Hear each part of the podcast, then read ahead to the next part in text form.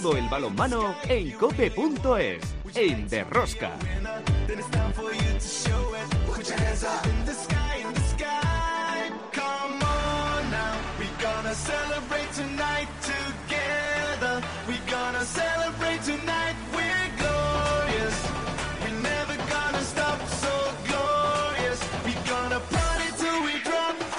Hola, hola, ya estamos aquí otra semana más con todos vosotros. ¿Qué tal estáis todos, amantes del balonmano, seguidores de Derrosca? La Liga Sobal sigue con paso firme tras el Fútbol Club Barcelona e invicto el Anaitasuna.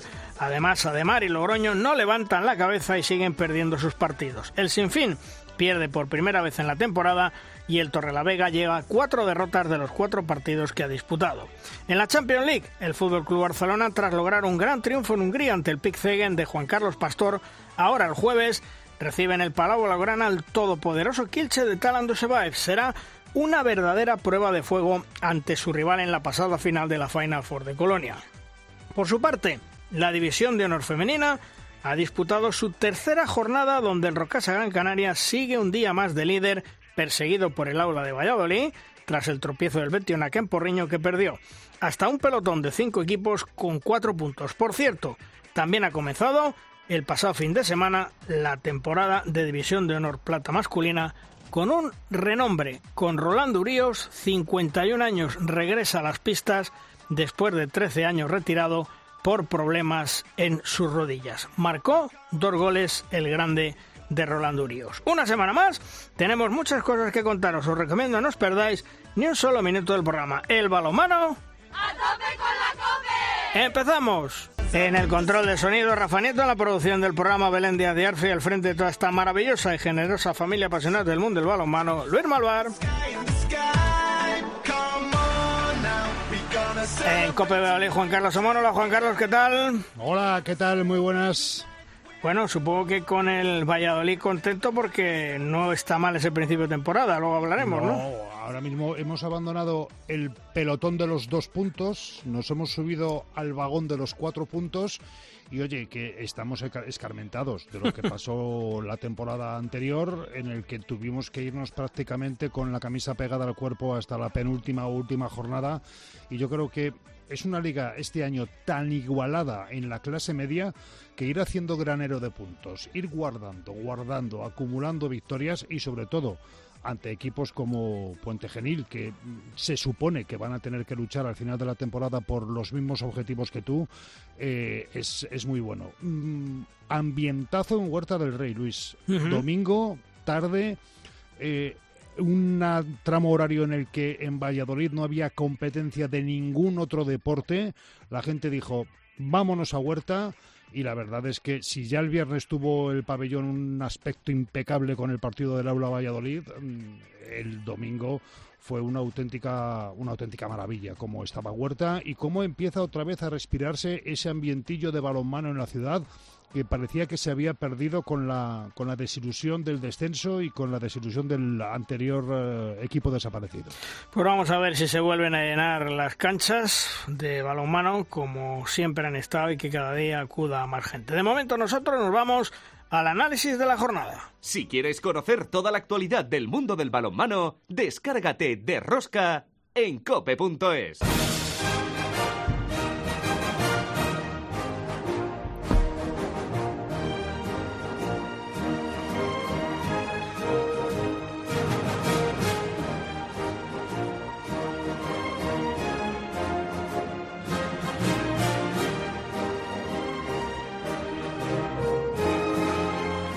nuestra primera tertulia, la tertulia de los magníficos, hoy con dos grandes entrenadores y dos grandes amigos. Falo Méndez. Hola Falo, ¿qué tal? Muy buenas. ¿Qué tal, Luis? Un placer volver a estar con vosotros otra temporada. Igualmente para todos nosotros. Y también con Alberto Suárez. Hola, Alberto, ¿qué tal? Muy buenas. Hola, muy buenas. Un abrazo a todos.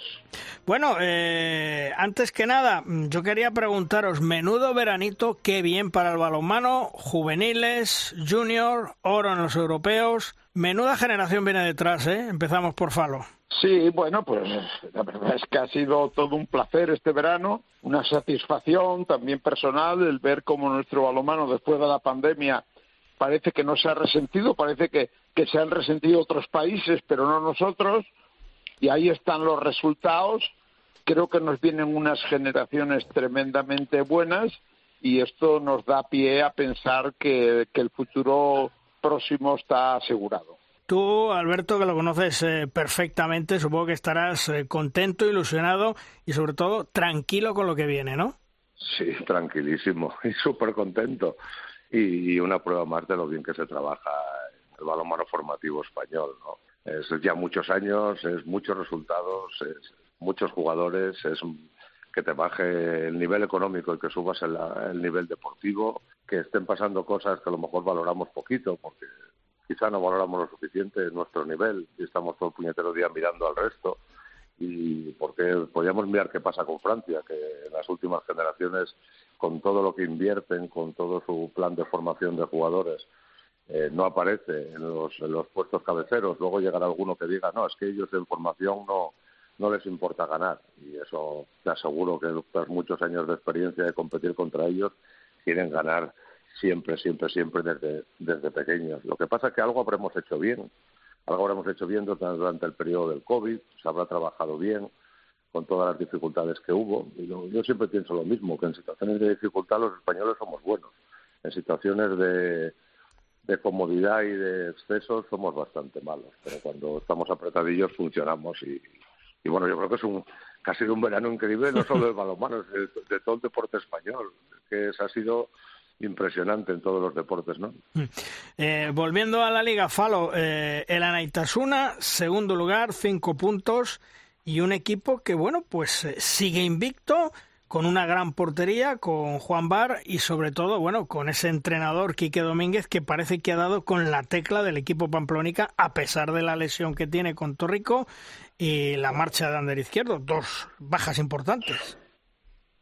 Sí, bueno, yo creo que esto está generalizado en este momento. Metas una, por descontado, que lo está haciendo tremendamente bien, pero yo, después de haber visto toda la jornada ahora en la plataforma esta donde puedes ver todos los partidos, yo ayer me he marchado eh, como muy contento de, lo que he visto en esta Liga Sobal, ¿no? que pienso que, como comentó antes Alberto, la, formación de nuestros entrenadores está llevándonos a unos niveles tremendamente altos de, buen juego, buen rendimiento, como está siendo el Naitasuna, pero también el resto. Yo he visto grandes partidos, he visto cómo se nos han marchado figuras, pero han nacido los nuevos líderes.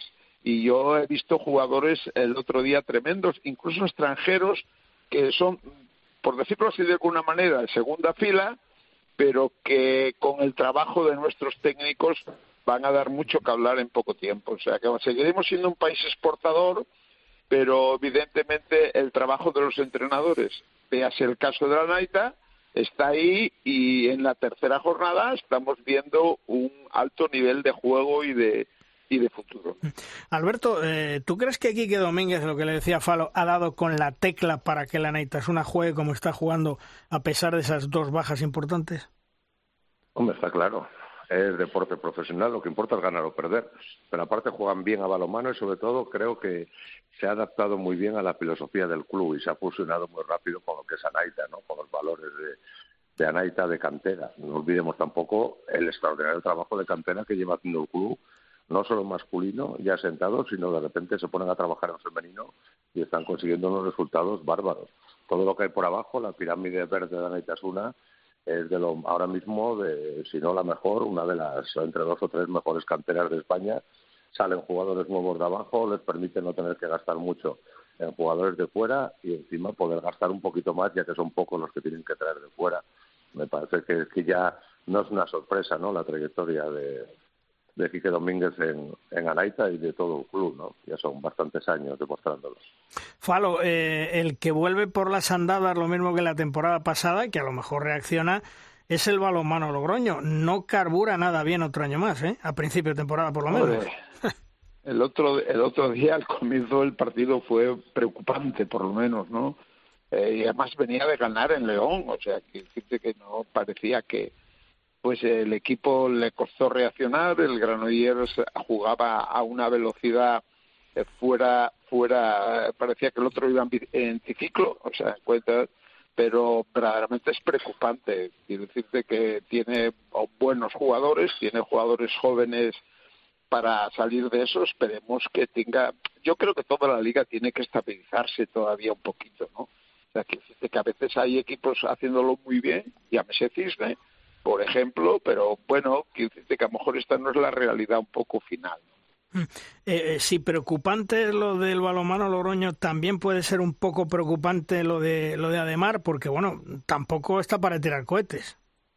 Eh, Alberto. Sí, sí, bueno, yo creo que lo de que lo de coincido con Pablo, lo de Logroño, pues bueno, plantilla cortita, con las circunstancias de que Logroño es una, una zona por la que yo tuve la suerte de pasar por el club y que, a nivel de base no tienes mucha gente que echar de mano para completar los entrenamientos, eso pasa a ser muy al principio un problema. Competición europea con una plantilla corta, con una plantilla muy joven, es esperar que, a, que, a que evolucione.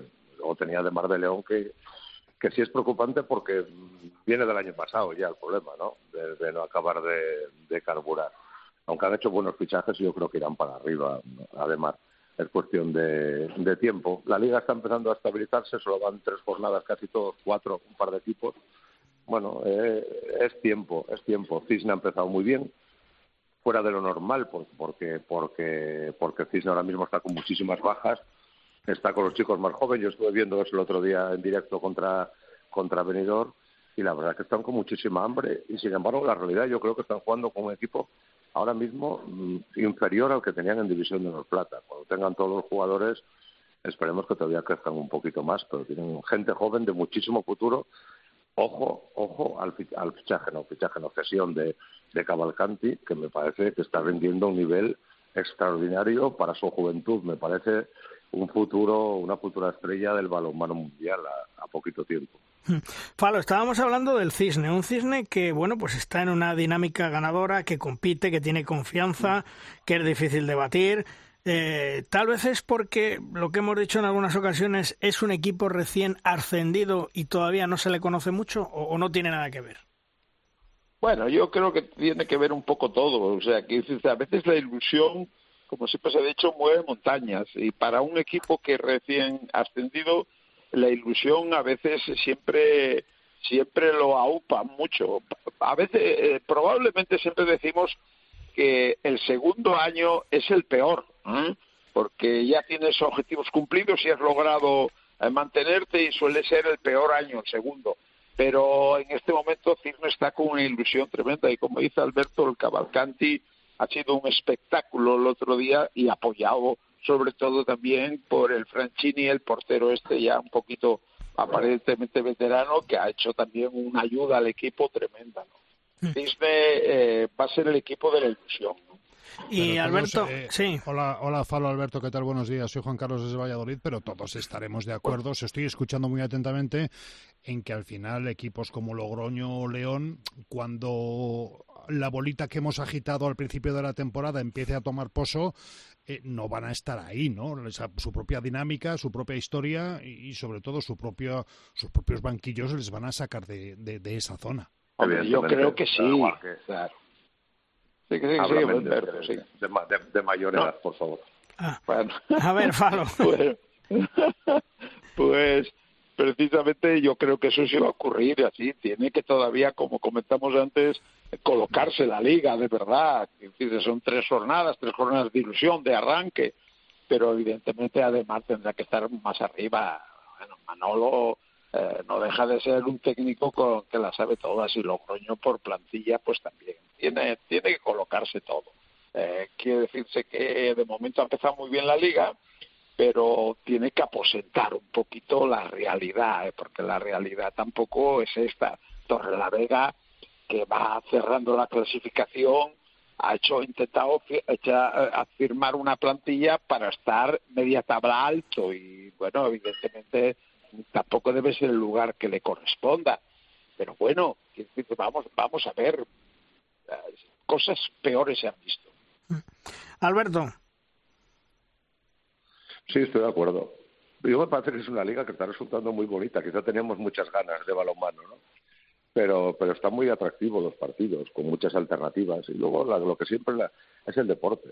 Cisne está muy bien, haciéndolo muy bien con mi amigo Javi Márquez. Han ganado un partido de un gol, otro de dos goles. Fíjate, tres goles te marca la diferencia entre la gloria o, el fracaso, ¿no? Entre comillas. Depende de muchos factores todo, ¿no? Yo creo que Vega que ha hecho un buen fichaje con Popovic ahora mismo para, para potenciar el, el, puesto de pivote. La lesión de Jaime Gallego es una lesión importantísima que ha trastocado mucho el, esquema de juego de Alex Mozas. irán para arriba también, y Ademar y, y Logroño también. Otro tema es que, que logren los objetivos ilusionantes o propuestos, en principio, planificados, ¿no? Mm. Pero, pero problemas ninguno, en absoluto. Bueno, pues vamos a ver cómo evolucionan las próximas jornadas, a ver si esos equipos como Logroño, como Ademar, espabilan, si Cisne sigue en su línea y Anaitasuna de la mano de Quique Domínguez en esa segunda posición de la liga en la clasificación de la liga Asobal. Falo, un fuerte abrazo hasta otro día, gracias. Muy bien, muchas gracias a todos. Y Alberto, también gracias por estar con nosotros. Nos seguimos hablando. Un fuerte abrazo. Un placer. Un abrazo a todos. Hasta luego.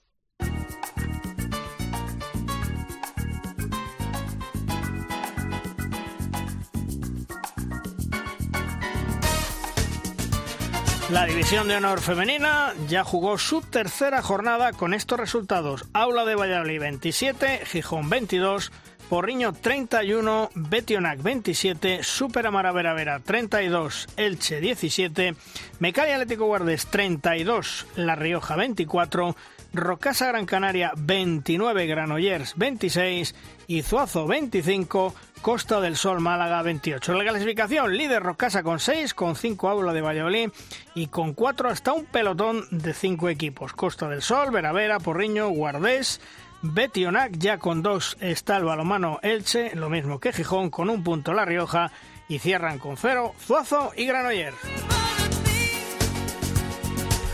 En Derrosca es el momento de nuestra firma invitada. La firma hoy nos llega de la mano de un periodista que sabe lo que es el balomano de alto nivel y que siempre sus comentarios no nos dejan indiferentes. Nuestro compañero Manuel Espadas de la tribuna de Ciudad Real. Una temporada más nos hará ver cosas que en el día a día no somos capaces de apreciar. Hola Manuel, ¿qué tal? Muy buenas, bienvenido.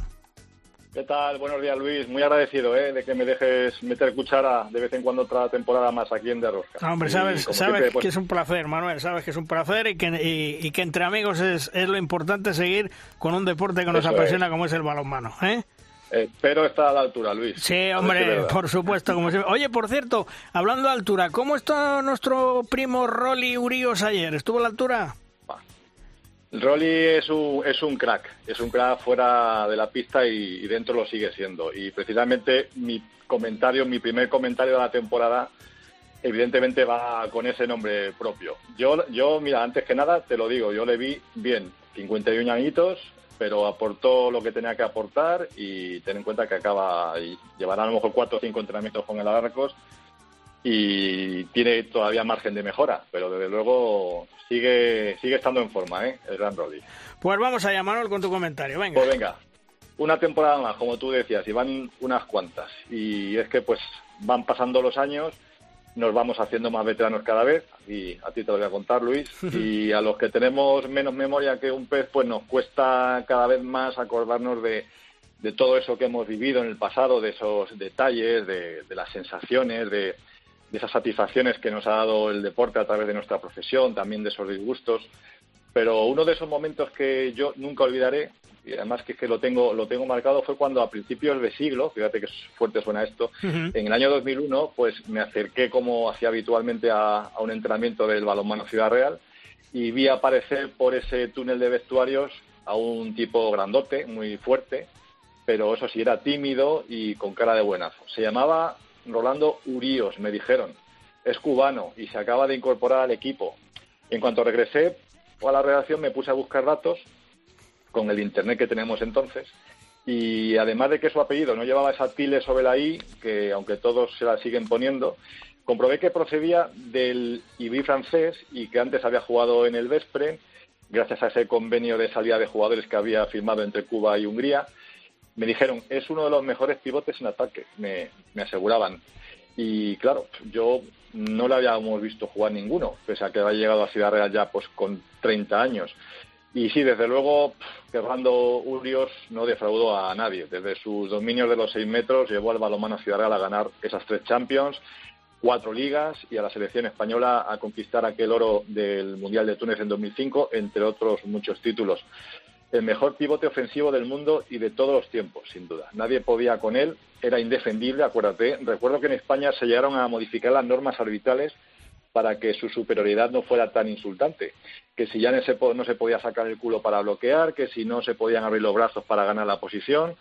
A Rolly le daba igual. Llegaba a la línea de seis metros, echaba el freno de mano y esperaba el pase para agarrar la bola y hacer gol o sacar penalti y a veces incluso la exclusión. Luego, pues llegaron las lesiones, la edad, por supuesto, bajaron su rendimiento en la pista y acabó por retirarse a los 38 años. Hace ahora 13. Se marchó a Alemania para acompañar a su hijo en su aventura en la Bundesliga y ha tenido varias experiencias en los banquillos como entrenador. Yo creo que no han salido bien. Este verano le volví a ver por Ciudad Real, por el pabellón, de manera asidua en los amistosos del balomano al Arcos. Yo le saludé. Ya estás por aquí, Rolly. Pues por aquí estoy, Manolo me dijo hasta que alguien me puso sobre la pista. Rolando acaba de someterse a un reconocimiento médico con el balonmano al arco. Rolando, hijo, pregunté yo. No, no, Rolando, Rolando, me respondieron. Con 51 años, pues no me lo podía creer. Me dijeron, pues créetelo. Pues yo le dije, ya hasta que no lo vea, y lo vi, Luis, como tú dices. Ayer lo vi, al gran Rolando Urios, que volvió a jugar un partido oficial 13 años después de su retirada. Lo hizo con el Alarcos, en el derby contra el Caserío, en la primera jornada en plata. Saltó a la pista mediada la primera mitad y a partir de ahí estuvo en casi todos los ataques posicionales de su equipo. Antes nos había dicho que se veía para jugar entre 10 y 15 minutos. Fueron muchos más, aunque luego, de manera bromista, me dijo, si sumas los minutos que he estado solo sobre la pista, pues a lo mejor salen esos 10 o 15. Estuvo bien defendido por jóvenes que podían ser sus hijos, pero le llegaron tres balones. Marcó dos goles y provocó un penalti. Tendrá 51 años, pero luego está en forma e incluso más delgado que cuando lo dejó. Pero su gran mérito, que también no ha sido volver a jugar a los 51 años. Ayer, eh, al Puerta de Santa María de Ciudad Real, acudieron casi 2.000 personas para presenciar el derby local. No sé realmente cuántos de ellos fueron al pabellón atraídos por su presencia, pero cuando el speaker le presentaba por megafonía, Rolly era recibido con una emocionante ovación y aplauso de los aficionados del balonmano al Arcos y también del equipo rival, del balonmano caserío. Luego podríamos entrar en otra serie de cuestiones de qué le ha llevado a Rolando Urios a volver a jugar a, esta edad, o si hace bien en volver a las pistas, si no será peligroso para su salud, de si el balonmano al Arcos acierta al convencerlo para que les eche una mano esta temporada. No creo que lo haga por dinero, me decanto más bien por una necesidad vital, por buscar una vía con la que equilibrar su actual situación personal o su situación ocupacional.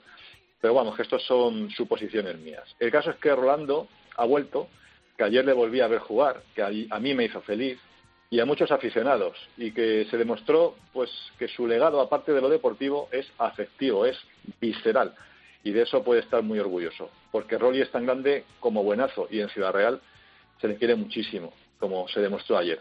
Y como muestra un botón, en una de sus acciones de gol eh, lesionaba en el hombro de manera involuntaria a un defensor, un chaval de veintipocos años.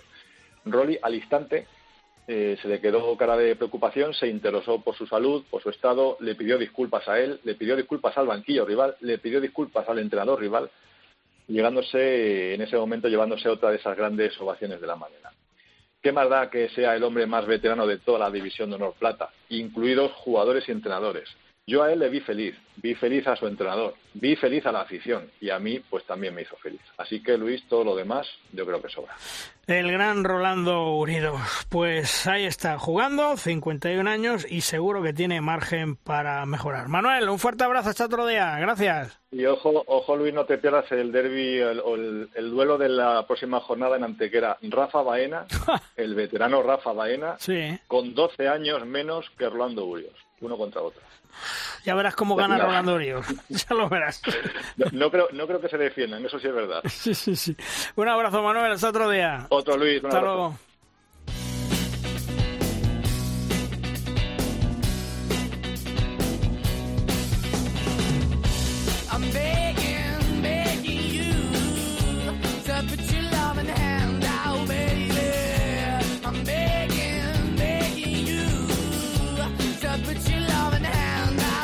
La Liga Sobal se convierte en liga profesional de cara a las próximas temporadas. Los jugadores siguen teniendo muchos problemas en su relación con los clubes, con temas como impagos, contrato de 10 meses y con unos salarios que habría mucho que hablar y discutir. El director de la Asociación de Jugadores de Balonmano es Samuel Tribes. Un hombre más que experimentado y yo creo que con las ideas muy claras. De todo ello vamos a charlar con él. Hola Samuel, ¿qué tal? Muy buenas.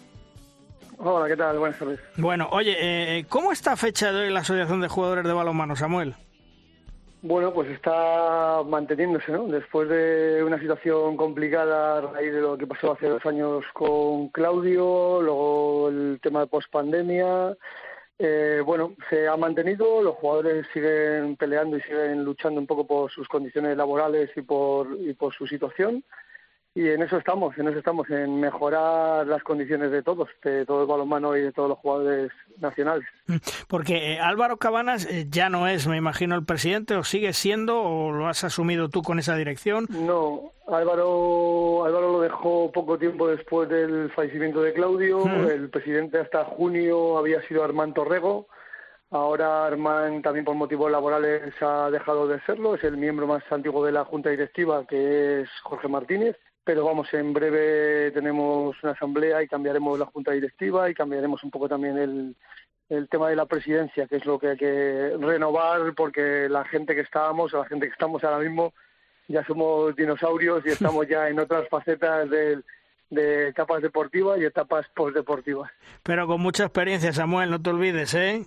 Sí, sí, sí, mucha experiencia y han aportado muchísimo al balonmano español y a la situación que tiene el jugador de balonmano ahora mismo, ¿no? Parece que eh, no nos damos cuenta porque lo tenemos, pero muchas de las cosas sobre la tranquilidad que tenemos ahora se ha peleado hace 20 años con la gente que, estamos. Oye, la Liga Sobal eh, va a ser profesional o eso quiere. ¿Eso qué va a cambiar? ¿Qué implica? ¿Tú lo ves claro?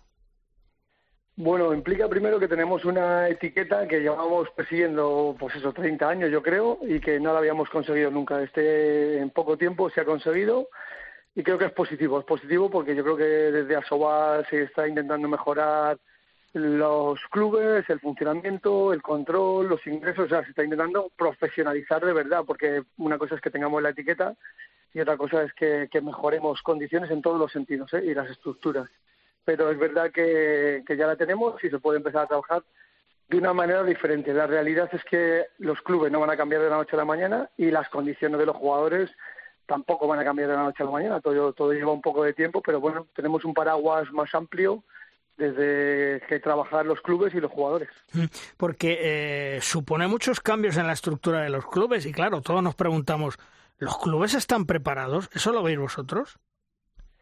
Bueno, los clubes yo creo que han ido evolucionando. Yo creo que hay clubes que han mejorado mucho de unos años a esta parte, han profesionalizado sus estructuras, han cogido directores o gerentes más profesionales, tienen una, dos, tres o cuatro personas, muchos clubes para llevar comunicación, para llevar contabilidades, para llevar temas deportivos. O sea que me parece que sí que han ido mejorando. Es verdad que en otras hemos estado más estancados, pero yo creo que casi todos los clubes han ido mejorando y bueno, se prevé que si que si los planes que tiene Asobal a nivel de modernización y sponsorización mejoran, pues si hay más ingresos para los clubes significará que pueden hacer cosas mejores. O sea que será una cadena eh, de la que todos nos beneficiemos.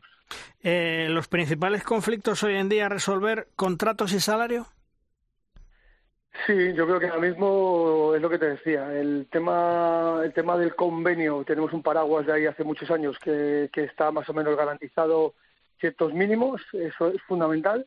Y ahora hay que mejorar, hay que mejorar los salarios porque al final eh, la liga o todo ha crecido, pero es verdad que los salarios de los jugadores, pero como en otros muchos deportes, después de estas situaciones tan raras de, de pandemia y de más eh, factores, pues no han crecido como, como deberían. Pero bueno, es una situación que tenemos, eh, menos ingresos, menos, menos eh, economía para los jugadores, menos peores ofertas, y eso obliga a muchos jugadores a irse fuera de España.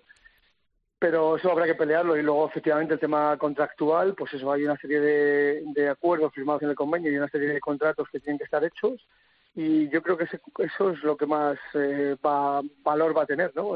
tenemos que tener claro que todo el mundo tiene que cobrar el salario mínimo tenemos que tener unos contratos que cumplan las condiciones laborales que vienen en el convenio.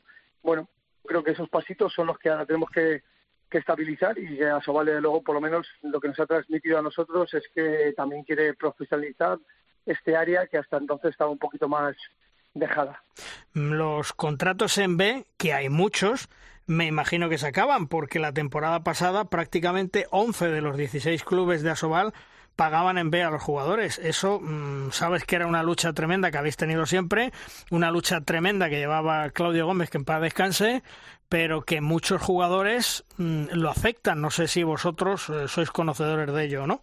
Bueno, nosotros sabemos de las situaciones que viven en todos los clubes. Yo creo que no hay un número tan grande de clubes con esas cantidades que dices o con esos contratos de este tipo. Yo creo que eso se ha mejorado. Lo que pasa es que ahora hay que evitarlo 100%. O sea, que si queremos tener una liga profesional, la estructura tiene que ser profesional, el jugador tiene que cobrar eh, claramente lo que se estipula y no tiene que haber tres tipos diferentes de contrato. Tiene que haber un solo contrato y que esté eh, regulado y registrado en todos los estamentos laborales nacionales. Yo creo que el paso a liga profesional no es solo una etiqueta de boquilla y de adorno, es una etiqueta para que todos cumplamos con el régimen laboral nacional, que es lo que queremos, y evitar eso es fundamental en el balonmano y en el resto de deportes donde pueda haber esas opciones. Porque eh, a vosotros os comentan jugadores eh, que les han ofrecido en B y que ellos lo han afectado, ¿os lo comentan o no os lo llegan a comentar? No, luego, a ver, los jugadores, cada uno tiene la posibilidad de mantener su anónimo, sus contactos son personales. Nosotros sí que tenemos, por la comisión que tenemos tripartita o paritaria con Asobal, que tenemos en el convenio que tenemos que tener a disposición los contratos laborales de los jugadores, porque en caso de demandas por impagos tenemos que saber sobre qué se denuncia, qué cantidades son y qué les corresponde. Pero claro, todos los acuerdos personales entre un jugador y un directivo o un, un jugador y un presidente, nosotros no los podemos saber. Yo no sé si a mí el club me da unas zapatillas o no me las da o me va a prometer que me da ropa y no me la da. O sea, me puedo enterar después si hay problemas, pero yo lo que tengo la obligación es, primero, de asesorar a todos los jugadores para que el contrato esté 100% en el régimen laboral y segundo, que ese contrato, ya sea por vía o vía jugador, lo tengamos a disposición de la asociación para que si hay algún problema podamos ayudarles en todo lo posible, sabiendo los números reales, no que haya cosas que no que desconocemos. Eh, yo tengo, Luis, eh, yo tengo dos preguntas. ¿Qué tal? Buenos días desde Valladolid. Eh, la primera de ellas, naturalmente, todos esos jugadores que no cobraban en la nómina todo lo que recibían, bien sea en metálico o en especie, imagino que luego tendrían serios problemas en caso de impago para acudir al Fogasa, ¿no? Eso es lo que queréis evitar también. Claro, claro. O sea, eh, eh, en las situaciones de contratos irregulares o de acuerdos irregulares, es que luego es imposible reclamarlos en ningún sitio, porque donde se demuestra, eh, donde lo tienes, es un contrato verbal, es un papel escrito que qué valor tiene. Entonces, eh, nuestra insistencia cuando hablamos con los jugadores y cuando hablamos con los capitanes de los equipos es sobre todo esa. O sea, realmente vamos a poder reclamar tanto en la comisión paritaria reclamando y bloqueando los avales como en un juzgado todo lo que esté firmado en un contrato laboral, todo lo que no esté ahí puesto por escrito, no vamos a tener ninguna opción o casi ninguna opción de poder recuperarlo ni de demostrarlo. O sea, es mi palabra contra la del club. Y desde la asociación, ¿qué le recomendáis al jugador? Que haga figurar en el contrato todo aquello que reciba como contraprestación del club. Y me explico, eh, cesión de vehículo, alquiler de vivienda, manutención, ¿todo eso recomendáis que esté figurado en el contrato? Claro, intentamos, primero en el convenio colectivo hay un contrato tipo que asesoramos a los jugadores que lo utilicen si, si quieren. El, luego cada uno tiene, muchos tienen representantes que llevan también otro tipo de contratos. Luego los clubes tienen otro tipo de contratos. Una de las cosas que nos gustaría a todos sería unificar el, el tema del contrato y que fuese más sencillo. Y al jugador, por supuesto, se le dice que todo lo que quiera o todo lo que haya acordado con el club debe intentar estar reflejado en el contrato laboral que firma, porque al final es lo que decimos. Si si me han dicho algo pero no viene reflejado en el club, luego si hay algún problema es muy difícil de reclamar y de demostrar. Y, antes, perdón, eh, antes en la exposición del proceso de profesionalización que hay previsto, eh, has hablado de áreas administrativas, áreas de comunicación, áreas de gerencia, pero no sé si es un problema mío de, comprensión, pero me da la sensación de que has dejado en un último lugar eh, precisamente eso, ¿no? La regularización de los contratos de los trabajadores. Primero tiene que pasar por una profesionalización del club antes de una profesionalización de la plantilla o tiene que ser eh, todo simultáneo? Bueno, es que el tema de la profesionalización de la plantilla y los contratos, ya llevamos años teniendo contratos laborales y teniendo un mínimo de contratos, o sea que hace mucho tiempo ya, gracias al trabajo de Claudio, se consiguió ese tipo de regularización. Otra cosa es que muchas de las cantidades eh, a lo mejor estaban pactadas y, se tenían otro tipo de contratos y no venían todas al 100% regularizadas, pero el tipo de contrato y que haya 12 jugadores, eh, 7 jugadores más 5, 7 de tiempo completo, 5 de tiempo parcial, 16 a tiempo completo, todo esto ya está reflejado en el convenio, eso ya lo tenemos conseguido. Ahora lo que queremos es que no haya dos tipos de contrato, que no haya cosas que se quedan en el aire, que sí es mi palabra, no tú tranquilo que te lo voy a que lo voy a cumplir. Entonces, entonces, lo que queremos evitar es eso, una liga profesional es una liga en la que los jugadores, pero bueno, en la que todos los estamentos tienen claras eh, cuáles son sus funciones y cuáles son sus rendimientos. Y no hay tres tipos de rendimientos, ahora si lo has hecho bien te pago, ahora si no lo has hecho bien no te pago, ahora si voy a contar contigo te, te quiero, si no voy a contar contigo no te quiero, o sea que eh, vamos a ser profesionales para todo. Yo creo que las estructuras se tienen que mejorar, pero nosotros estamos, estamos en las buenas condiciones, o sea, no estamos en las malas condiciones. Y esto es aplicable, a lo mejor estoy yendo demasiado allá y todavía no lo habéis contemplado. ¿Esto va a ser contemplable también para Junior en dinámica de Asobal? Pues hombre, a nosotros no hacemos distinciones de junior ni de veteranos como Rolando Urios. O sea, me gustaría que tanto Rolly con 51 como el chaval que acaba de debutar con eh, cualquier equipo en Asobal tuvieran las condiciones mínimas para poder tener para poder desarrollar su trabajo en las mejores condiciones. Pero es verdad que tenemos que ver cómo se estructura. O sea, ahora mismo está claro que los clubes de Asobal tienen un mínimo de fichas de contratos temporales, digo, contratos a tiempo completo y otros a tiempo parcial. Y ahí pueden meter desde el chaval de 18 años hasta el veterano de 51, no tienen ningún problema. El club decide a quién pone. Como si llega el club y hace a los 16 o a los 20 jugadores en plantilla contrato a tiempo total. Eso sería fantástico. Samuel, eh, ¿qué puede hacer la Asociación de Jugadores si se entera, por ejemplo, que hay jugadores que tienen contratos B? ¿Lo podéis denunciar? Eh, ¿Podéis ir adelante? ¿Podéis hacer algo o no podéis hacer nada?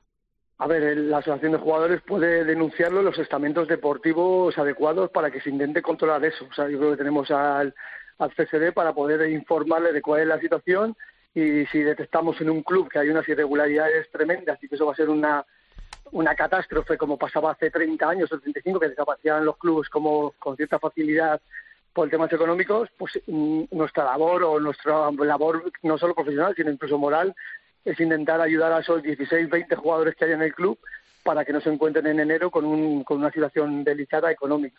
Pero luego a partir de ahí, las denuncias por esos temas de contratos no contratos, las tiene que hacer el jugador. Yo, en la asociación de jugadores de manera individual, no se puede presentar un contrato en un juzgado a denunciar un contrato de fulanito Pérez porque no le han pagado. Eso tiene que ser el jugador cuando se produzcan esos impagos, intentar demostrar que había un acuerdo, que hay un compromiso y que no se está cumpliendo, pero la asociación de manera individual solo tiene los estamentos deportivos.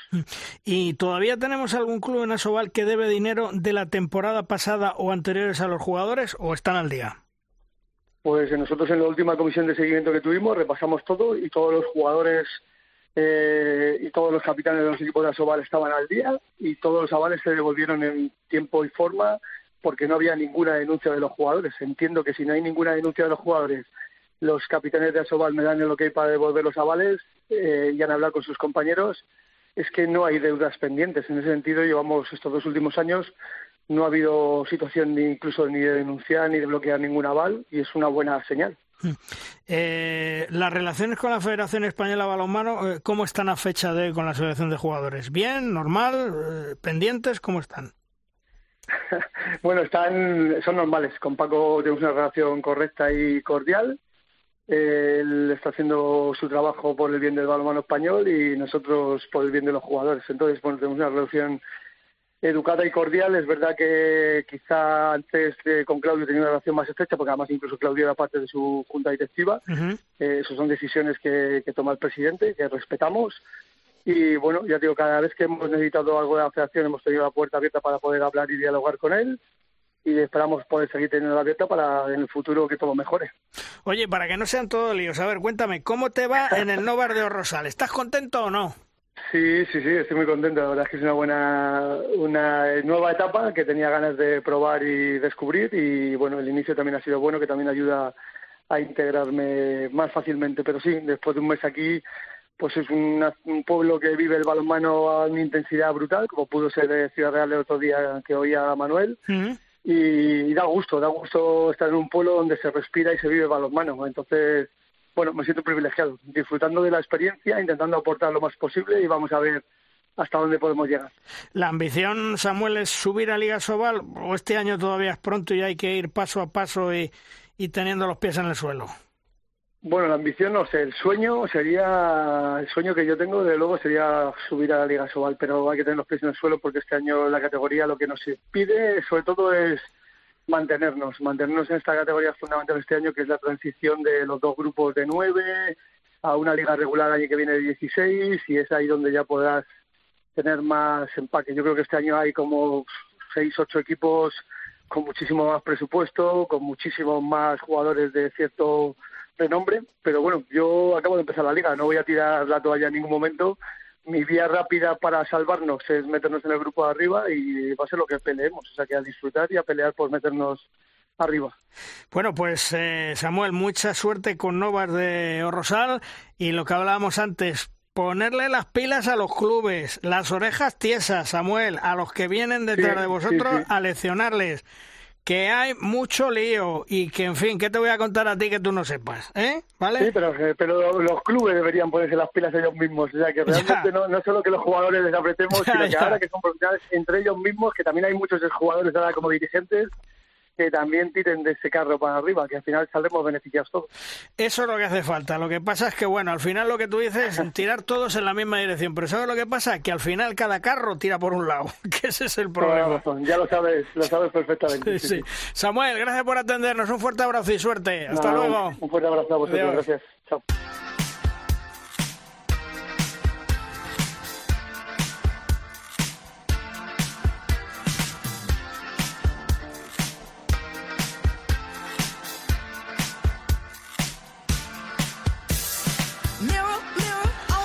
El deporte muchas veces es muy cruel con los deportistas y en esta ocasión le ha tocado un excelente jugador y mejor persona como es Ander Torrico, el central de la Naitasuna que estaba a punto de regresar a las pistas y que se rompe por tercera vez consecutiva. Rotura de ligamento cruzado en su rodilla derecha y Torrico es un hombre que ve siempre el lado positivo, luchador y que sin lugar a dudas le volveremos a ver en las pistas y disfrutaremos de su balonmano. Hola Ander, ¿qué tal? Muy buenas.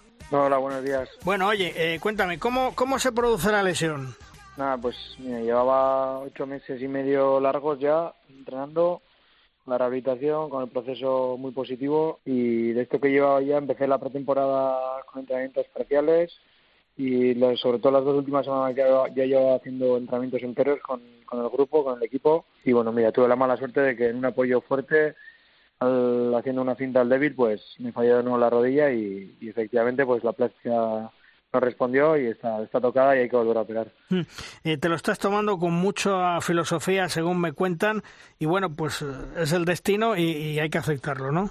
Está claro, clarísimo. Cuando te pasan estas cosas, pues te das cuenta de que somos vulnerables, ¿no? A veces, y más en alto rendimiento, a, sufrir estas, estas lesiones, este tipo de lesiones y, nada, pues afrontarlo como se debe y está. Oye, el médico del club, los médicos que te van a operar, eh, ¿tienen una explicación a que, es curioso, las lesiones eh, que se te han producido han sido a los ocho meses, a los ocho meses y medio, ¿tiene una explicación o, o no? A ver, está claro que pues, te, pues se te pasan un montón de preguntas, ¿no? A la cabeza, porque sobre todo yo hablando con mis padres y todo, pues es un poco un poco frustrante no ver ver que ver que llevas trabajando mucho tiempo ver que has hecho todo lo que está en tu mano para volver a jugar de nuevo y bueno recaes dos veces eh, cuando ya llevaba un tiempo considerablemente importante ya con la rehabilitación porque la primera también fueron ocho meses y la segunda lleva ocho meses y medio. Pero lo cierto es que claro es la lesión del ligamento cruzado tan tan tan que tantas veces se da hoy en día y tanto se escucha es multifactorial. Entonces pues tampoco se puede buscar a un culpable ni nada. Lo que sí, sí está claro es que yo hice todo lo que estaba en mi mano la, durante la rehabilitación y mira, pues tuve la mala suerte de, romperme de nuevo en esa misma acción. Sabes que la noticia fue un golpe muy duro y una gran tristeza en el vestuario para tus compañeros, te lo han comentado, ¿no? Sí, bueno, supongo ya he estado un rato con ellos, ya he estado, ya apareció los entrenamientos, ahora sí que estoy un poco más distante de lo que es la dinámica del equipo porque bueno, estoy pasando algunos días en Tumaya, en mi casa, para desconectar, para olvidarme antes de la operación y, y bueno, pero sí, sí que sí que ha sido un golpe duro porque más que nada tanto yo como ellos pues me veían muy cerca ya de, volver a las pistas y no ha podido ser.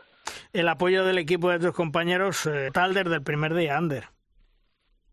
Pues sí, la verdad que se agradece. Es, eh, Anaita una, como dice el gran Javi Angulo, pues es una familia, tenemos la suerte de tener un, un compañerismo brutal, un, un ambiente muy muy bueno en el vestuario, tanto dentro como fuera de las pistas también y, y eso yo creo que se, se traslada y se está trasladando en estos primeros partidos de, esta temporada también y, y lo bien que, ha hecho las cosas el equipo pues durante estos dos últimos años desde que ha venido Quique.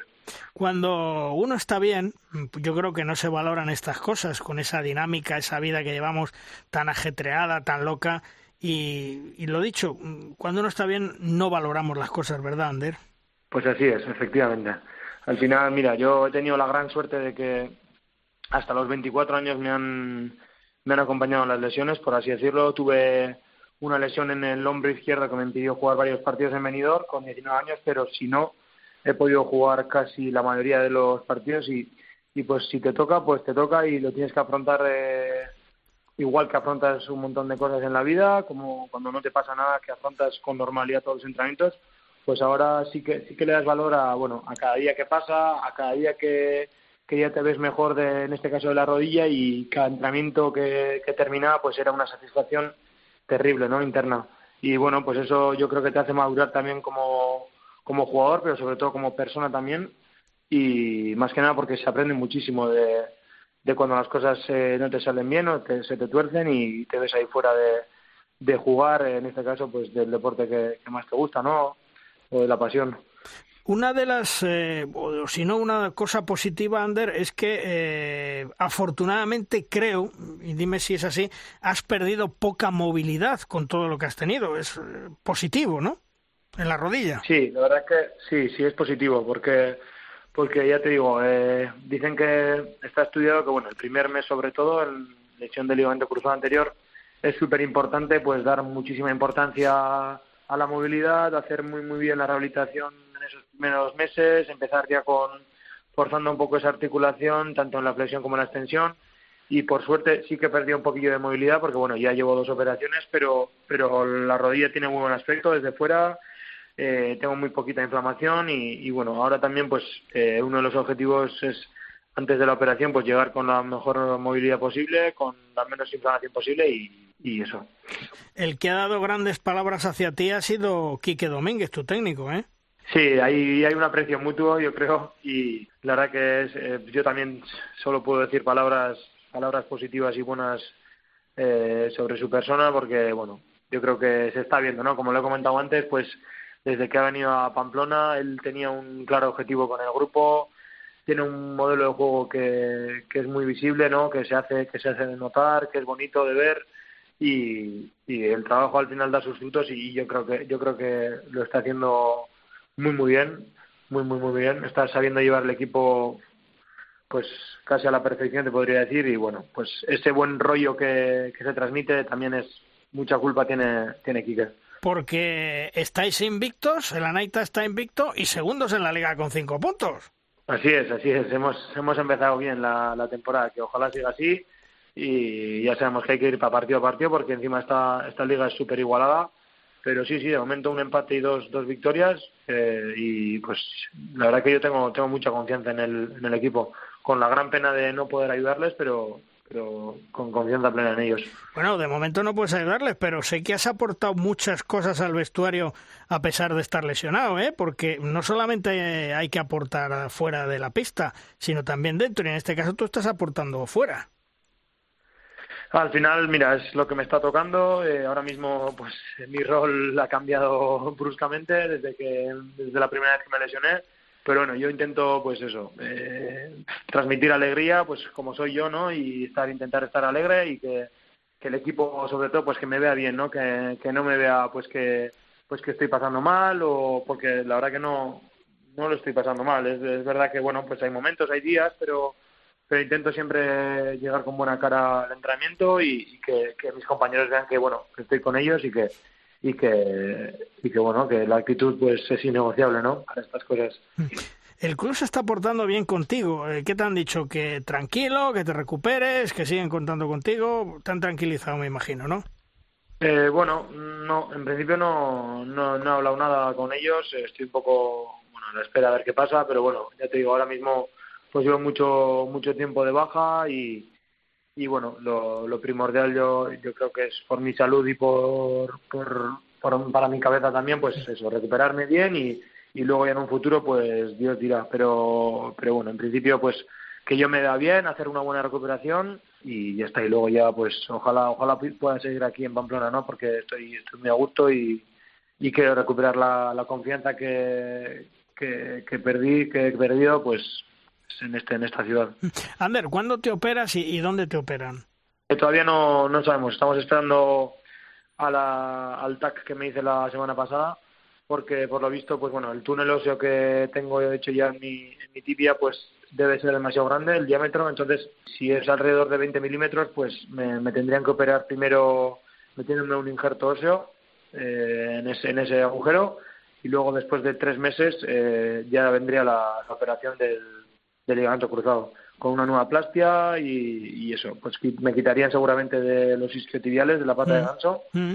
y, y bueno, con un refuerzo extraarticular un poco y, bueno, viendo un poco las, las opciones que tenemos de operación, que me dio Miquel Sánchez en Vitoria, hemos estado con leyes también en Madrid, así que bueno, un poco todavía está en el aire, pero sobre todo ahora lo primero, pues saber qué, qué dictamina el TAC y, ver un poco si se puede evitar esa primera cirugía o, no. Lo que está claro, Ander, es que el objetivo es volver a jugar sin prisa, pero sin pausa en esa vuelta a las pistas, ¿eh? Exacto, así es. Eh, sí, ya te digo, ahora todavía cogerlo con muchísima más calma, ser, ser cautos y, y bueno, y pensar eso, mentalizarme de que, de que va a ser un proceso muy, muy largo, pero que lo he pasado dos veces y que, y que el objetivo sigue siendo claro, ¿no? Pues volver a disfrutar en las pistas y, y yo creo que la recuperación me va a marcar un poco dónde quiero acabar, eh, si me veo con fuerzas de de volver ahí al alto rendimiento porque tiene, exige mucho y encima en un deporte tan brusco como el balonmano pues todavía más pero sí, o sea, mi cabeza no, no piensa en otra cosa que no sea que no sea volver a, jugar en el balonmano.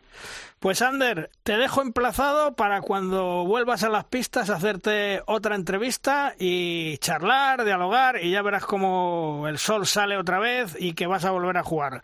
Te emplazo para cuando vuelvas a jugar, ¿vale? Ojalá, ojalá sea así, ojalá estemos los dos celebrando aquí mi vuelta a las pistas. Yo estoy seguro que con tu trabajo, con tu lucha, con tu sacrificio, con tu manera de ser y en las manos de los médicos que vas a estar, que seguro que son unos crack, te volveré a ver en las pistas y volveremos a hablar, ¿eh? Pues ojalá, ojalá volvamos a hablar y ojalá volvamos a hablar de, del, partido que jugué, de los minutillos que, que pude jugar y, todo ese tema. Yo estoy convencido de eso, Ander. Así que eh, a cuidarte, mucho ánimo eh, y quedamos emplazados para eso. Cuídate mucho, un fuerte abrazo y gracias por atendernos. Muchas gracias por tus palabras y, nos volveremos a, ver y a, hablar. Un, un, fuerte abrazo, Ander. Suerte. Un abrazo grande. Hasta luego. Adiós.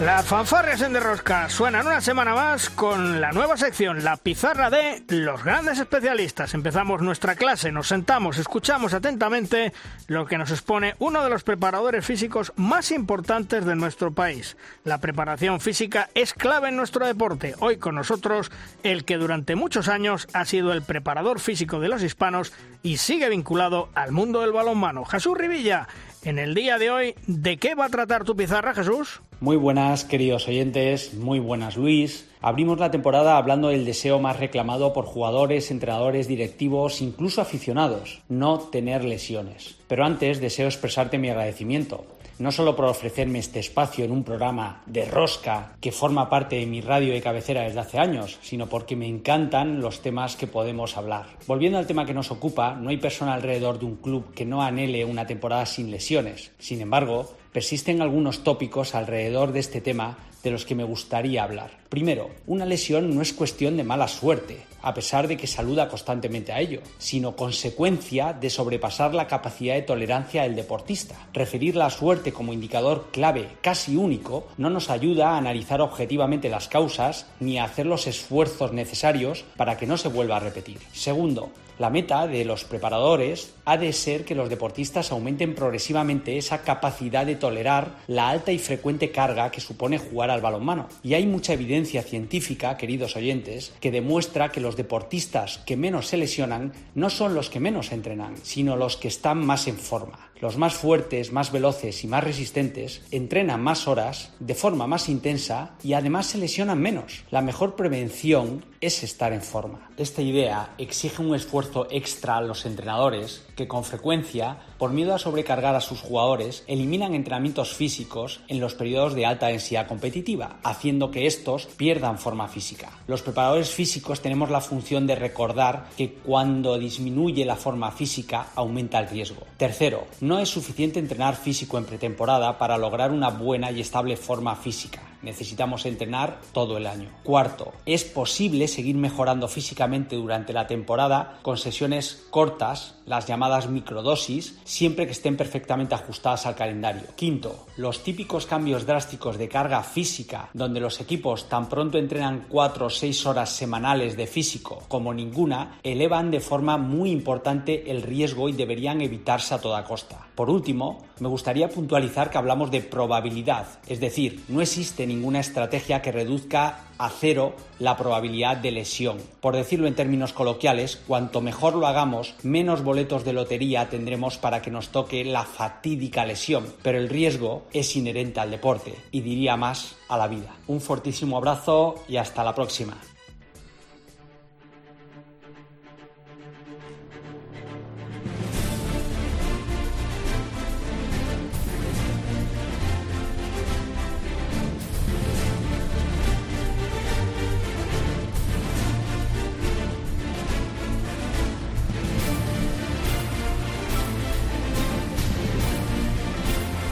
Rosca llega nuestro tiempo de debate, es nuestra tabla redonda.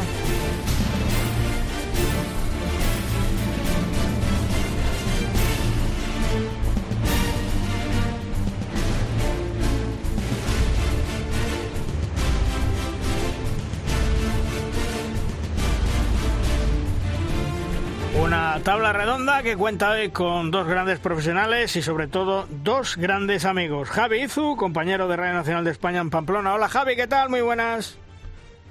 Hola, Luis. Muy buenas. Y también Ángel Cárceles, la voz del balonmano femenino, del balonmano en televisión española. Hola Ángel, ¿qué tal? Muy buenas. Muy buenas, Luis, ¿qué tal? Bueno, eh, ¿qué os parece el tema de que la Liga Sobal sea liga profesional en breve? Mm, a mí no me gusta, no sé cómo lo ves tú, Javi. Y yo voy a darle el, el, margen de confianza del tiempo, ¿no? Para ver si, si el verano ha eh, profesado algún cambio que lo dudo eh, en las formas o en, o en todo lo que es la estructura, ¿no?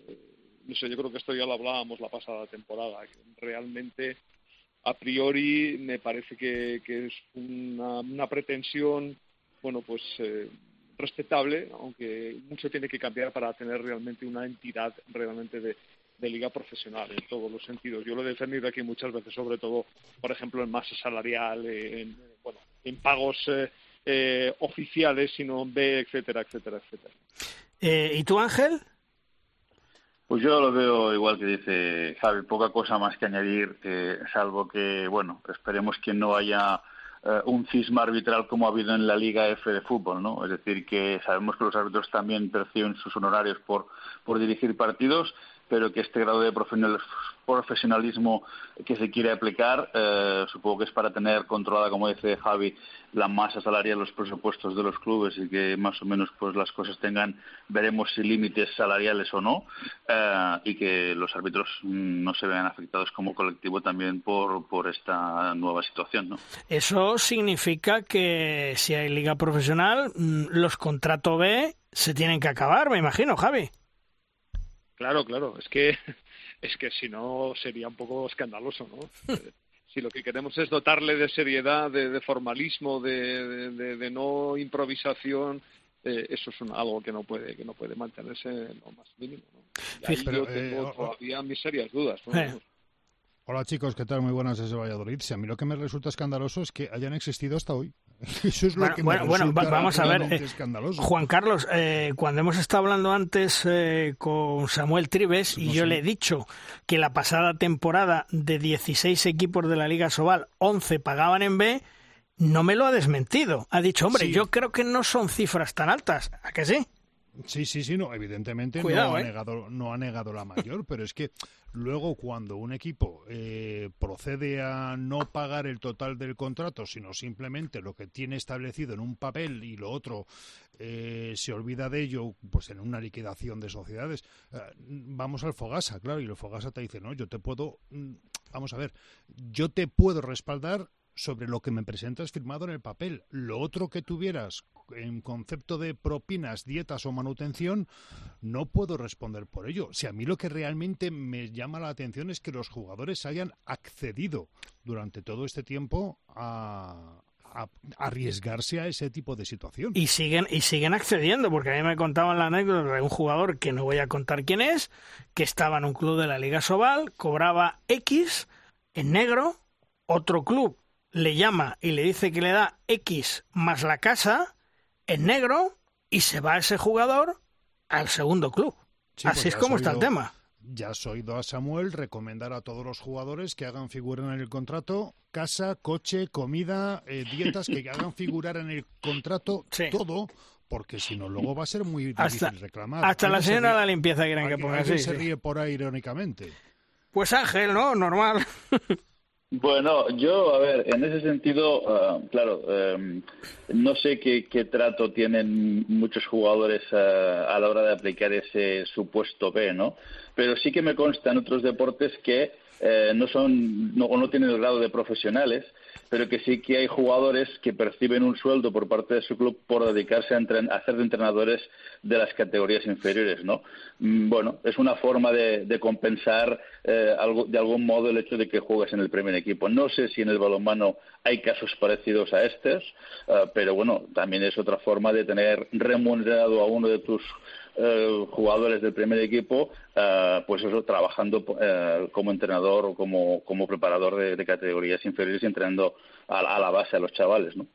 Una Liga Sobal que está sin patrocinador, que de momento no se le espera, que está sin televisión en abierto, y una Liga Sobal toda televisada por una OTT que conlleva un gasto para los clubes y las audiencias son pírricas, son lo que son. Es decir, hemos bajado un par de peldaños, ¿eh? Y, que y, que ha subido considerablemente también el, abono. Sí, de, de, 30 a 70, ¿no? Me parece una cosa así. No, 80. A 80. Pues fíjate. No sé si ahora... No es aquello de que pagas 20 euros o 30 al año, sino ya se te va a 80, ¿no?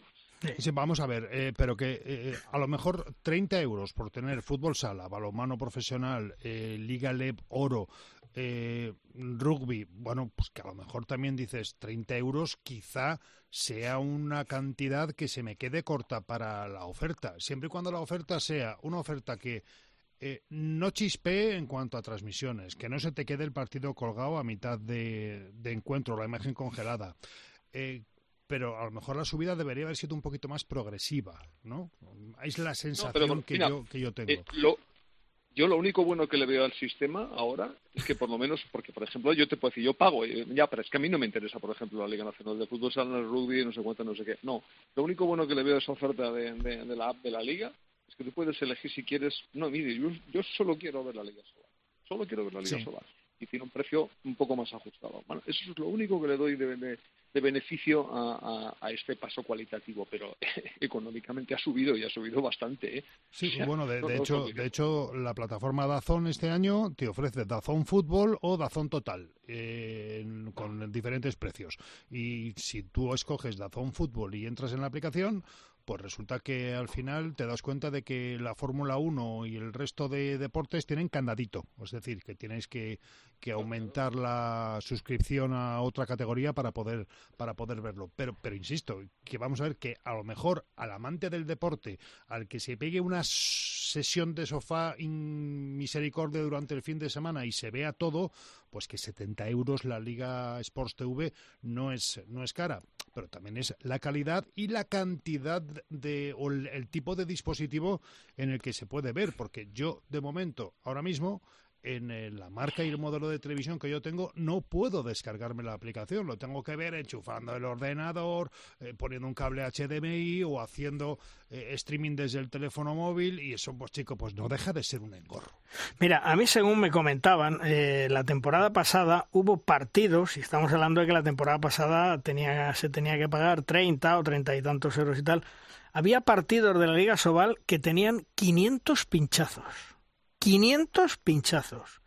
Eso significa, mm, y Ángel, tú a nivel de televisión lo sabes mejor que nadie, eso es una ridiculez. Sí, sí. Eh, no, no es una buena, no es una buena cifra para para ir, eh, bueno, pues eh, supongo que eh, solicitando patrocinadores o cosas similares. No, no, no, no te da buen rédito. Eh, pero bueno, eh, es, es, es quizá lo, lo, lo, que hay, ¿no? Es decir, es un, un indicador de, de, del producto que se está ofreciendo, a quién le interesa, y claro, si tú consideras que solo hay 500, mmm, ¿cuántas licencias hay en España? Eh, ¿Cuántos uh, clubes, cuántos Mm, potenciales, eh, mm, bueno, cuántos practicantes y cuántos mm. potenciales, por ende, eh, telespectadores de, de, este producto, ¿no? De llamado balonmano, ¿no? Entonces, bueno, eh, yo creo que lo hemos dicho siempre, ¿no? Es una cuestión de fidelizar el producto. ¿Qué quiere decir fidelizar el producto? Intentar, eh, como plataforma, ya no digo como televisión, como plataforma de difusión, ubicarlo a la misma hora eh, para que la gente sepa dónde tiene que ir a encontrarlo, qué día y a qué hora, ¿no? Pero bueno, eso es muy fácil de, de, decir y a veces muy difícil de llevar a la práctica porque el que esté libre de pecado que tire la primera piedra. ¿no? Javi, eh, es que, sí. yo, yo, es que, perdona, a, a, a, colación de lo que decía Ángel, uh -huh. eh, lo de fidelizar y darle visibilidad al producto, yo es que sigo empeñado y a lo mejor es un debate en el que me quedo solo y voy a abrir otro melón. Yo es que sigo empeñado en que la EHF y la IHF se equivocan llevando los grandes campeonatos de selecciones al mes de enero.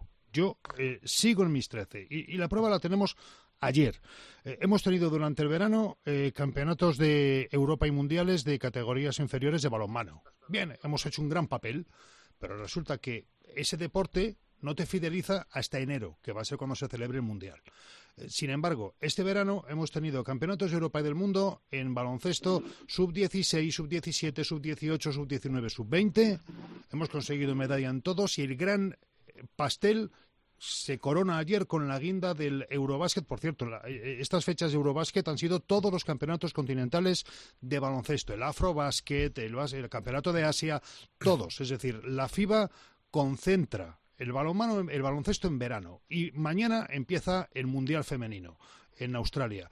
Eh, yo estoy convencido de que si el balonmano hiciera lo mismo e hiciera de septiembre el gran mes del balonmano continental y mundial a nivel de selecciones, eh, estaríamos hablando de otra cosa, porque la gente vuelve de nuevo a la rutina con el pozo que le ha dejado el balonmano, en este caso con el que nos ha dejado ayer el baloncesto. Sin embargo, nos llevamos europeos y mundiales a enero, en el que la gente tiene mil cosas que hacer más aparte de ver un campeonato de balonmano. Sí, lo que pasa es que yo creo yo te doy, que... Yo te doy, sí. mira, yo te doy la razón, pero, pero déjame que haga un apunte, perdonarme. ¿eh? Sí. Claro, entonces, ¿cuál es la mejor fecha? Lo digo porque, claro, a estos jugadores que vienen eh, tendrán que darles vacaciones, ¿no? Uh, ¿Cuándo pones las pretemporadas? ¿Cuándo empiezas las ligas? ¿no? Es decir, eh, cualquier fecha que quieras poner, yo estoy de acuerdo contigo, que, que evidentemente el tirón que va a tener ahora la, la Liga CB eh, o, incluso hasta la NBA no va a ser el mismo, ¿no? Después de este exitazo de, de, la llamada fa la familia, ¿no? Pero obviamente, ¿dónde lo pones? Es decir, en enero, por ejemplo, sabes que hay un, como un parón entre primera y segunda vuelta, digamos, ¿no? ¿Cuándo lo colocas? En junio los jugadores están trinchados porque han acabado la temporada, ¿no? Y, y están, bueno, pues pasadísimos de forma, ¿no? Eh, es un debate muy, muy, muy interesante, muy abierto, pero claro, ¿en, qué fechas lo, lo ubicas, no? Hombre, yo os puedo decir... Yo creo que ese, melón sabe a pepino, ¿eh? Sí, pero, no nos olvidemos una cosa. En su día la IHF... Eh, llevó un en mundial. no me parece tan mala fecha, ¿eh? Claro, mira, eh, en, creo recordar que fue en el, año 95. El que tienes en enero no lo consigues en otra, igual en otras fechas. En enero canalizamos mucha información deportiva porque a lo mejor no coincide con nada más. Sí, sí. Yo, yo, yo, no lo veo, ¿eh? Mira, yo, os digo una cosa. En el año 95, que fue en Islandia, en Islandia, eh, la IHF hizo el mundial en el mes de mayo-junio y no fue bien. La Federación Europea de Balonmano, creo recordar, los dos primeros o tres primeros europeos los hizo también en el mes de junio. Uno fue en Portugal, otro fue en España y el tercero no, no me acuerdo dónde fue. Y tampoco creáis que, que surgió mucho. Bueno, y hablando de, de televisiones, de televidentes, de audiencias, por cierto, me cuentan mis pajaritos. Que la celebración de la Copa Sobal la pasada temporada en la ciudad de Zaragoza fue una auténtica ruina para la propia Sobal. En las cuentas dicen que la Soval recibió un pago del Ayuntamiento de Zaragoza de 85.000 euros y que al final la Copa a Soval costó 100.000 euros. Es decir, que la Soval ha perdido en dicho evento 15.000 euros de su caja. Una Copa Soval que la organizó una empresa mediadora, con videomarcador, actuaciones musicales, etcétera. Lo que sí llama poderosamente la atención es que en el gasto fuera tan elevado cuando, por ejemplo, dos equipos participantes no hicieron noche en el hotel de organización en Zaragoza. Llegaron, jugaron y se marcharon. Además, la promoción del balonmano de cara a los aficionados dejó mucho que desear. Las audiencias de la OTT, de la que estábamos hablando antes, tuvieron una media de 1.150 televidentes por partido y la asistencia de público al pabellón Príncipe Felipe de Zaragoza con una capacidad, insisto, el Príncipe Felipe tiene una capacidad de 10.744 espectadores, fue de una media de 2.080 espectadores. Los clubes de Asobal empiezan a pedir los números a los directivos de Asobal y parece ser que no se los dan. Recordemos que Asobal está facturando alrededor de un millón y medio de euros por temporada y solo reparte entre sus clubes cerca de medio millón de euros. Y la pregunta es, en qué se gastan el resto del dinero y eso es lo que quieren saber muchos clubes que están ahora mismo en la Liga Sobal. Como veis, eh, chicos, eh, los datos eh, cantan de que esto no funciona. Pues eso es, es, jorobado de profesionalizar eso, ¿eh? Sí, sí. ¿Qué decías, Javi? Que la Copa Sobal, ¿para qué? Pero si es que lo hemos, lo hemos hablado muchas veces, es una competición que sobra completamente. Claro, bueno, pues en principio es para que saquen dinero, pero encima pierden. Sí, sí, para, que saquen, para que saquen dinero. Sí, sí, sí, está clarísimo que no tiene mucho sentido. Bueno, es la competición que tienen para intentar sacar dinero y encima pierden 15.000 euros. En fin, y la mayor igualdad en la liga, Javi, ¿qué crees? ¿Que es producto de que está empequeñeciendo y se están juntando los equipos o que está realmente creciendo? que la clase media es eh, amplia y que hay de pequeñas diferencias, muy pequeñas diferencias entre la gran mayoría de equipos. Y hemos visto como como Cisne eh, recién ascendido, compite cara a cara, eh, bueno, que, tampoco creo que haya una gran, eh, una, gran diferencia ¿no? en, en el salto de, de, la, de la división de Honor a, a la Sobal y en los resultados me, bueno sobre todo me agarro no segunda en tres jornadas y, bueno y en la segunda jornada solamente eh, había ganado el Barça los dos partidos y ahora solamente creo que es el Betty al que sigue invicto no junto con el Barça que me imagino que el Betty tiene un, una salida en Granollers que donde ya es muy probable que a lo mejor pierda esa condición o sea esto es lo que hay mm, mm. y bueno yo me quedo con, con, la, con, con los atractivos de, de partidos muy igualados mm. y tú Ángel crees que ha empequeñecido o que ha crecido yo sigo pensando lo que he sostenido en, temporadas anteriores, ¿no? Que, que evidentemente eh, nuestra liga está siendo una liga exportadora de, jugadores más que importadora, ¿no? Como fueron en otros años cuando realmente sí que hubo patrocinios y hubo, y hubo igualdad, ¿no? Es decir, cuando habían siete u ocho equipos que podían pelear perfectamente por el título de liga, donde te podrías plantear incluso hacer un playoff Ahora hacer un playoff mm, me parece impensable en este momento uh, y bueno, donde hay un equipo que está por encima del resto, que todo el mundo sabe cuál es, que es el Barça, otros que intentan pelear por el ser segundos, el subcampeonato, y eh, en la línea de lo que dice Javi, este año va a estar divertido porque no se divisa en el horizonte qué equipos, aunque ahora pues la clasificación dicta una cosa y luego a final de temporada será otra, van a pelear por salvarse, ¿no? Entonces, bueno, si, si queremos pensar que va a ser una liga emocionante y agarrarnos a eso porque, porque van a haber partidos eh, igualados entre, entre la clase media que ha descrito Javi, perfecto, ¿no? Pero, mm. pero sigo pensando que, que, evidentemente falta eh, inversión, inversión, cuando digo inversión me refiero a apuestas Em, de, patrocinadores eh, por, por el producto y que, y que tú te puedas traer a jugadores mm, como, como hace el Barça de, de, otras ligas y, y, de, clase mundial.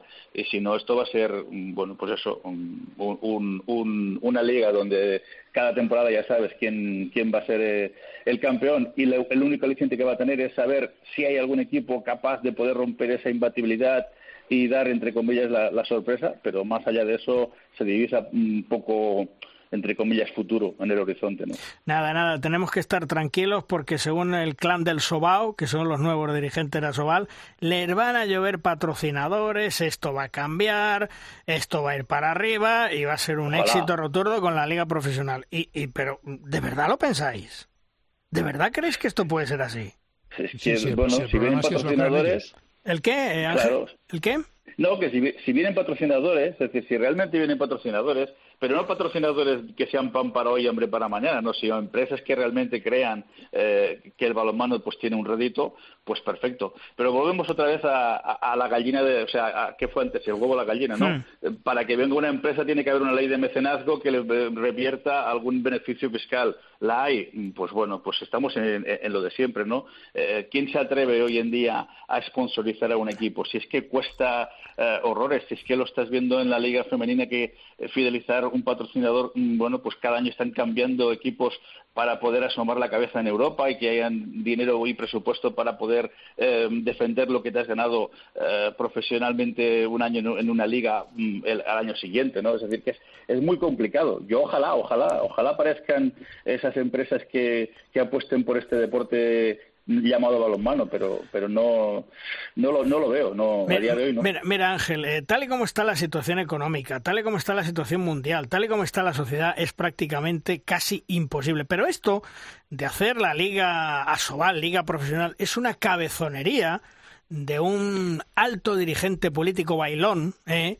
Que se ha emperrado en que, claro, hay, hay una bolsita ahí en la Comunidad Económica Europea, unas subvenciones de 300 euros, perdón, 300 millones de euros por si el deporte español tiene profesionalizado ligas y tal, una subvención que nos viene muy bien. Insisto, esto es la cabezonería de un alto dirigente bailón.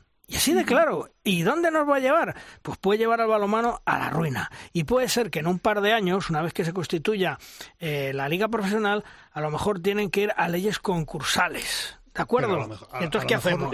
A, lo mejor, Luis, para que nos empecemos a creer todos que esto de la profesionalización va en serio, tendrán que decirnos primero que van a tener que, o que van a empezar a dejar de mirar el cajón del dinero público, que será cuando nos lo empecemos a crear, cuando la Liga Asobal sea capaz de auto, autogestionarse a nivel económico. Porque claro, si al final vamos a tirar de papá Estado, pues así es que me profesionalizo yo con otro deporte. Pero si es que, mira, eh, yo no creo en los dirigentes que hay ahora mismo en Asobal. No creo. Es decir, de los que había antes a los que había ahora, es como comparar un huevo con una castaña. Así de claro. Entonces, mm, ya hablaré, ya tiempo tendremos para comentar, porque insisto, tengo material por lo menos para hablar hasta el mes de diciembre, ¿vale? Pero dentro de la propia junta directiva de Asobal hay una guerra tremenda entre el secretario general y el director general. Un director general que piensa más en ser presidente de la Federación Española de Tenis. Y tiempo tendremos para hablar de todo esto. O sea, esos son los directivos que van a llevar la profesionalización y un presidente que es un segundo entrenador de un equipo. Esos son los directivos que tenemos, los del clan del Sobao. ¿A dónde queremos ir? ¿Dónde queremos llegar? Pues vamos a ir donde vamos a ir. Que a lo mejor la ley concursal, algún equipo dentro de dos, tres temporadas se lo tiene que comer. Porque claro, es profesional. Y ya mm, a lo mejor hasta puede desaparecer. Hay que tener los pies en el suelo. Hay que saber lo que se está haciendo. y no hay que pensar en que uno tiene la nariz, hay que ir más allá de la nariz y eso es lo que no están haciendo los equipos de Sobal y lo pueden pagar muy caro de cara al futuro. Por cierto, Javi, ¿qué esperáis de esta temporada 22-23 en cuanto a, la Liga Sobal? No sé, yo por lo menos es que empiezo a tener ya un, sentimiento simplista ¿no?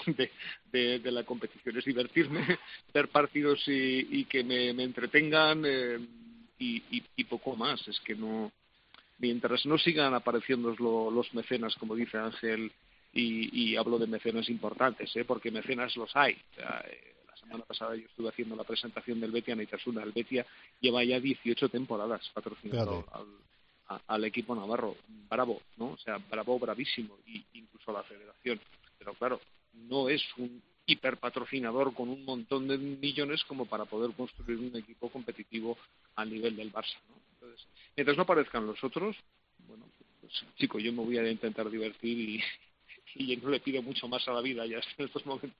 Eh, ¿Y tú, Ángel, qué esperas de esta temporada? Sí, creo que lo he dicho en mi intervención, ¿no? Eh, ¿Qué espero? Pues que haya algún equipo que sea capaz de darnos una alegría eh, deportiva, entre comillas, que sea capaz de, de ganarle al Barça en el Palau o, en su propia cancha. ¿Qué va a ser que no? bueno, ese, ese, es uno de los de los alicientes que tiene esta, esta, la, Liga Sobal de los últimos años. Y luego, pues, eh, bueno, pues los típicos partidos en los que eh, tengamos eh, como mínimo resultados apretados, emoción, con bueno, la, la, pelea por, por, por, evitar volver a, plata, ¿no? bueno, pues esas cosas, ¿no? Pero, pero no espero mucho, no espero mucho. sinceramente, llevamos unas temporadas, por desgracia, que che cada temporada es más de lo mismo, ¿no? Y, bueno, preguntarte qué equipo va a ser el revelación de la temporada, ¿no? Eh, ¿qué, equipo va a estar ahí luchando por ser el subcampeón o meterse en esa pelea que cada año se tiene por meterse en Europa, que luego resulta que caen a las primeras de cambio, en la primera ronda, ¿no? Mm, desgraciadamente, pues, pues, porque nos topamos con la, con la realidad. O sea, la, la realidad que choca el balonmano femenino empieza a chocarla ya también el balonmano masculino en este país, ¿no? Es decir, que cuando vamos a jugar a sacar la cara en Europa, nos dan cera las primeras de cambio y adiós muy buenas y, y espera el año que viene, ¿no? Mm, para eso no hace falta mm, luchar toda una temporada por ese sueño que es eh, jugar competición continental, ¿no? Mm, es, es, es, muy tremendo lo que estoy diciendo, lo sé, me estoy poniendo en, en, un terreno alarmista, ¿no? Pero, pero prefiero ser realista, ¿no? Más, más que pesimista, ¿no? Es decir, no, no, no, vivir de, de, un sueño, ¿no? Porque la, la realidad es la que es y no la podemos cambiar. Nada, chicos, que la gran incógnita es saber quién va a ser el campeón de la Liga Sobal. Esa va a ser la gran incógnita. ¿eh? Hombre, yo, eh, yo diría, o haría una pregunta de cuál crees que va a ser el equipo revelación de esta temporada y por qué crees que es el Valladolid. Que, Tú te lo llevas a tu terreno, puñetero. Bueno, pues, pues, pues, fíjate, yo ahí tengo dos. Eh, la Naita de Javi, que con el gran Quique Domínguez, a pesar de las bajas, yo creo que está haciendo un buen balonmano. Y el Cisne, no sé si eso lo veis vosotros así. está todo muy igual ahí, ahí, está todo muy igualado y, el inicio de calendario tampoco es muy orientativo porque ah, los partidos luego te ponen muy muy, muy pronto en su sitio, no sé. Tú recuerda, recuerda Luis, lo que, lo que decíamos al final de la primera vuelta con el Cangas el año pasado y lo que fue la segunda. Es decir, hmm. mejor, mejor mantenerse en terreno seco este año. Sí, sí, sí. Mira, yo, te digo una cosa, Luis. Eh, como sabía que ibas, eh, ibas a, estar en, el tema este, digo, bueno, mmm, Cisne ha subido de categoría. Voy a ver qué tiene Cisne. Claro, no, no ha hecho tampoco fichajes de, gran relumbón para, para mantener la categoría, ¿no? Y está ahí, ¿no? Hmm. Eh, luego ves a equipos como Logroño, pues que, que ha empezado mal la temporada.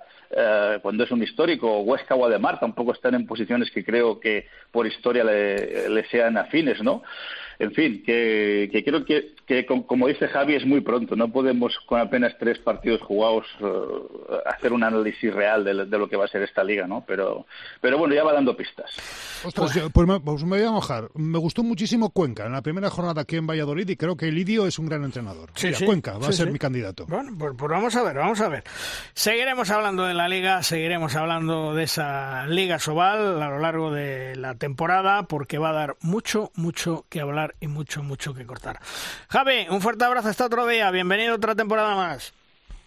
Igualmente, un abrazo para todos. Gracias, Ángel, y también bienvenido a otra temporada más. Un fuerte abrazo. Hasta luego. Muchas gracias y siempre nos queda la femenina, si la Sobal nos aburre. Efectivamente, seguro que tiene más competición en muchos partidos. Un fuerte abrazo, Ángel. Hasta luego. Hasta otra. Chao, chao.